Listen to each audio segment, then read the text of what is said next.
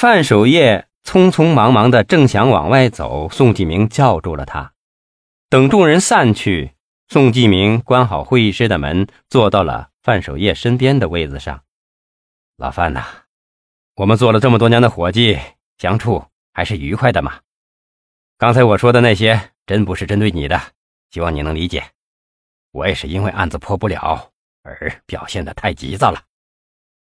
啊，没关系，大家都是为了工作嘛。不要说同事在工作上有什么磕磕碰碰。就是夫妻之间在生活上也有吵架的时候啊。宋继明高兴了起来，好好，有你这句话我就放心了。我是怕你误解，误解我不给你面子。范守业打着哈哈，哪会呢？别人不了解我，难道宋局你还不了解我吗？宋继明拍了拍范守业的手，老范，说真的，都怪我这个老班长平时对你关心不够啊。我们也没时间坐下来好好沟通，希望你能谅解呀。范守业笑了，我说：“宋局啊，今晚你是怎么了？好像是你对我做了什么违心的事似的。”宋继明感慨道：“啊，那倒不至于，我宋继明什么时候做过对不起大家的事啊？”范守业口气又冷淡了下来：“那宋局用不着这样安慰我呀，你越是这样说，越让我反思自己是不是哪没做好，或者说是做了对您不尊重的事。”宋继明又摆摆手，笑道。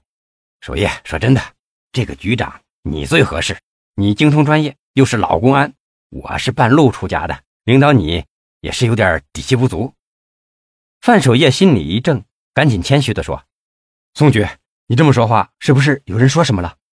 你是不是听到有人传言说我想当这个局长？”宋继明摇摇头：“没有。再说，我从不相信那些传言，生活中就是这样。”有点什么传言也是正常的嘛。还有，你想进步，并不说你不好啊。一个人最可怕的就是不思进取，如果不思进取，这个人就很快堕落了。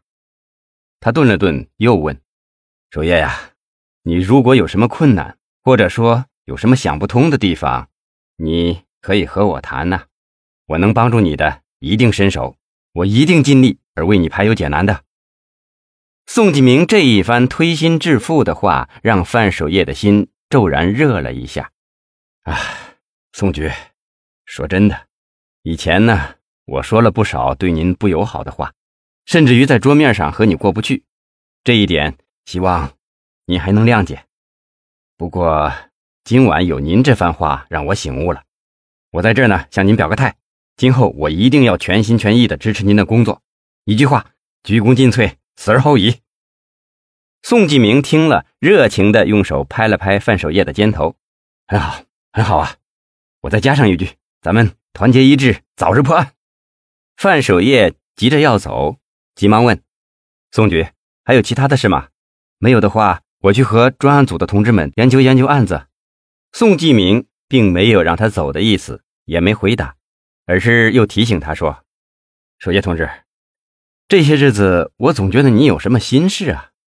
我看你开会时总是分神，是不是遇到什么困难了？范守业忙掩饰道：“没有，没有，没有啊！我有什么事可分心的呀？”不会吧？我预感你好像有什么难事，或者是对你个人不利的事。